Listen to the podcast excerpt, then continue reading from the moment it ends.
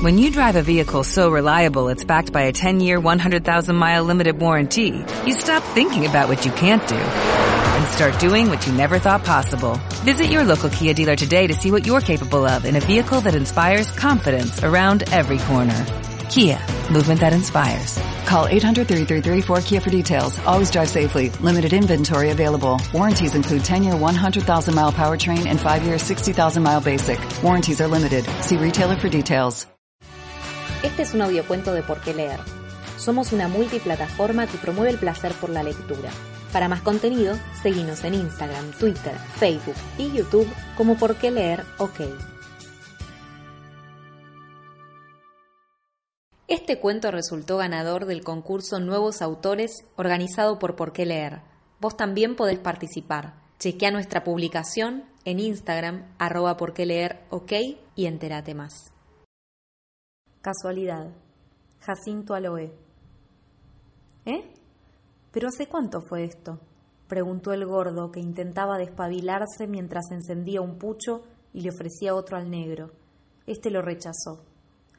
El negro intentaba calmar la respiración mientras empezaba a explicar. Hace nada, boludo, hace cinco minutos. Si lo primero que hice fue venirme corriendo para acá. Pero en esta tenés que creerme. Volvía para casa, de la fábrica, lo mismo de siempre. Venía por la calle que da a la parte de atrás del club. La noche está tranquila. Yo venía papando moscas, pateando piedras. Estaba casi llegando a casa. En eso iba cuando cruzo por el baldío de la casa que supo ser de los Marchetti, ¿te acordás? Esa que tiraron abajo hace algunos meses, que ahora deja ver desde esa vereda por la que yo caminaba a la otra paralela, la que ya casi no es parte del barrio. El gordo asintió. Cuestión, por el pasillo ese que dejaba ver a la calle, veo a un tipo que empuja a otro mientras otros dos se bajan de un auto y lo empiezan a moler a trompadas. El silencio de la casa sola se hizo más silencioso que nunca. El negro quería seguir el relato, no podía. Tomaba bocanadas de aire entrecortadas, mientras le temblaba la pera y se le empañaban los ojos. Como una eternidad tardó en recomponerse. Ya había perdido el hilo de lo que iba diciendo, cuando pudo volver a hablar. Tenés que ayudarme, gordo, te lo pido por la vieja, dijo el negro, ya llorando definitivamente. Pero calmate. Pero ¿cómo sigue la cosa? Viste a unos cagándose a tortas. ¿Y qué? Todos los fines de semana nos torteábamos nosotros en el club, y no creo que los que nos vieran hayan quedado todos así. Pero no, José, no. Yo me puse atrás de un tapial y miraba todo desde ahí. Le pegaron un rato. Yo ya empezaba a ponerme nervioso, porque por cómo le dieron al pobre pibe, ya lo iban a matar.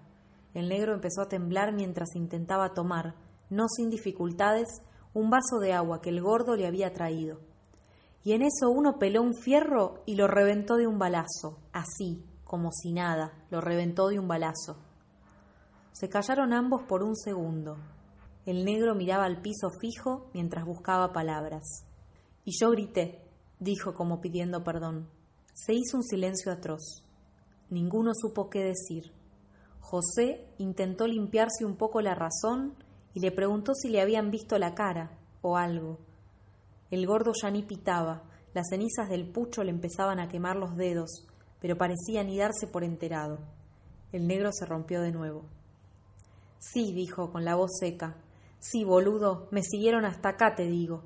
Me vieron entrar, me vieron, estoy seguro. Los vi de frente, cuando dispararon, y grité, se dieron vuelta los tres, un rubiecito flaco y engominado de no más de, qué sé yo, treinta y cinco años. El que empujó primero parecía ser el jefe o algo así. Los otros dos eran unos pelados gigantes.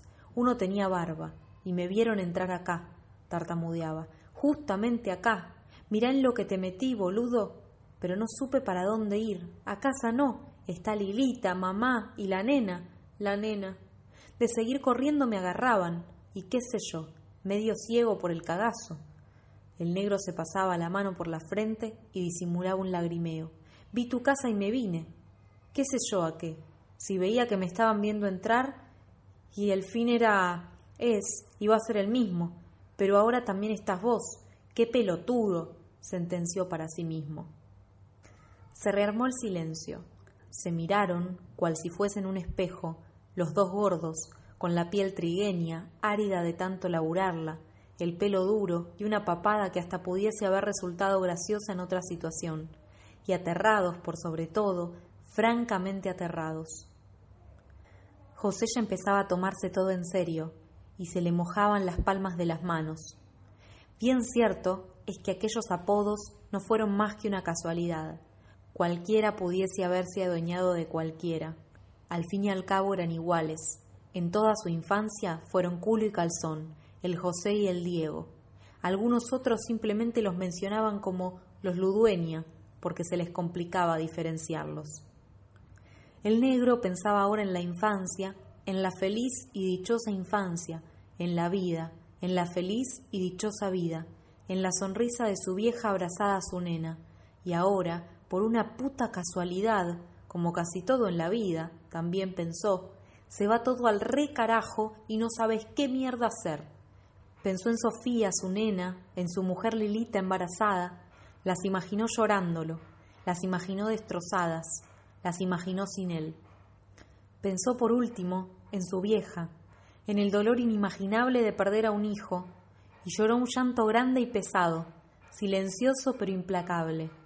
En toda esa vida pensó, y ahora, qué puta suerte, se le caía a pedazos todo, porque estos turros lo habían visto, por una casualidad, por una casualidad. Pasaron algunos minutos más en ese silencio sepulcral. Entonces el negro, a quien parecía haberle terminado de formársele algo adentro, habló. Van a venir, dijo. Ni bien el gordo intentó cortarlo, el negro lo silenció con la mirada y con una voz más firme que nunca siguió hablando. Van a venir, repitió. ¿Cómo no van a venir? Los vi matar a un tipo y me vieron y vi que me vieron y vieron a dónde vine. Van a venir, van a venir. Ya repetía aquello como para sí mismo, como para terminar de aceptarlo. Llamamos a la cana, dijo el gordo. Sí, Diego, llamamos a la cana y a la mierda. El negro no respondió, pero cuando el otro quiso levantarse, lo tomó del brazo. No seas boludo, José. ¿Cuánto pueden tardar en venir? Estos tipos tienen que estar acá al frente ya. Me juego lo que quieras. Si cuando entré uno me miraba desde la esquina, atento, como esperando alguna orden para venir a hacerme mierda. Si no vinieron todavía, es porque están esperando a saber bien qué hacer. Escúchame, José. Por lo que más quieras en la vida, escúchame. Mirá si viene la cana y estos se van a la mierda y después vienen acá, ¿eh? ¿Qué mierda hacemos? Mirá si vienen a hacerte cagar a vos, porque yo los vi clarito, muy clarito, boludo, y van a querer hacerme mierda. El gordo caviló y encendió otro cigarrillo. Ahora todo parecía sentirse más de cerca. Algún que otro auto que cada tanto pasaba frente a la casa, o el ruido del caminar de un gato por el techo, parecían presagios de la muerte. El tic-toc del reloj retumbaba en aquella casa hasta volverse ensordecedor. El tiempo se había suspendido en un limbo extraño que generaba una sensación ambigua de ansiedad y lentitud, de vertiginoso descenso hacia la catástrofe y de estancamiento. Gordo, mirame. José miró a su hermano, a su amigo, como si estuviese viendo su vida pasarle al frente. Cuida, Sofía, el corazón del gordo se paró por un segundo. Vos estás loco, Diego, te estás dando por muerto. No seas estúpido. ¿Cómo van a venir a buscarte? Yo no voy a cuidar a nadie porque a vos no te va a pasar nada. Está bien, empezó a decir el negro con aparente calma. Está bien. Pero necesitaba decirlo, ¿sí? Lo necesitaba. Se quedaron en silencio un rato. El negro se puso la cara entre las manos y empezó a llorar en silencio. Algo grande y pesado le apretaba el pecho. Lo dominaba un terror inusitado. José, por su parte, pensaba en la piba, en el crudo sinsabor de crecer sin un viejo, aquello que ellos sabían muy bien, en Sofía sin su papá, en cómo lentamente, quiera o no, los rasgos de Diego iban a pasar a ser una cosa difusa y pastosa, que apenas viniera conciencia cuando la llamara de los fondos más hondos de su infancia y su memoria. Pensó que aquello era una tortura. El negro estaba acurrucado en el sillón, muy hondo, cuando otro auto pareció desandar la calle. La sangre se le fue de la carne, sintió un frío, sencillamente, de terror. José, que estaba de pie, se acercó a la ventana y miró a su hermano. ¿Y? preguntó ansioso aquel. Nada, nada, tranquilo. Anda a buscar un whisky. Arriba en la bodeguita al lado de mi pieza y uno bueno. Destapalo. El gordo dijo esto mientras una gota gorda le caía por el pescuezo y terminaba de aceptar la imagen de tres hombres, uno rubio y dos pelados, bajarse de un auto negro que estacionó al frente de la puerta. Diego se levantó, se sacó el sobretodo que aún tenía del trabajo, lo dejó sobre la mesa y caminó al segundo piso, pensando en lo que sería, tal vez, la última copa con su hermano. José tenía la certeza de que tal cosa no sucedería. Dos golpes suaves se oyeron desde la puerta.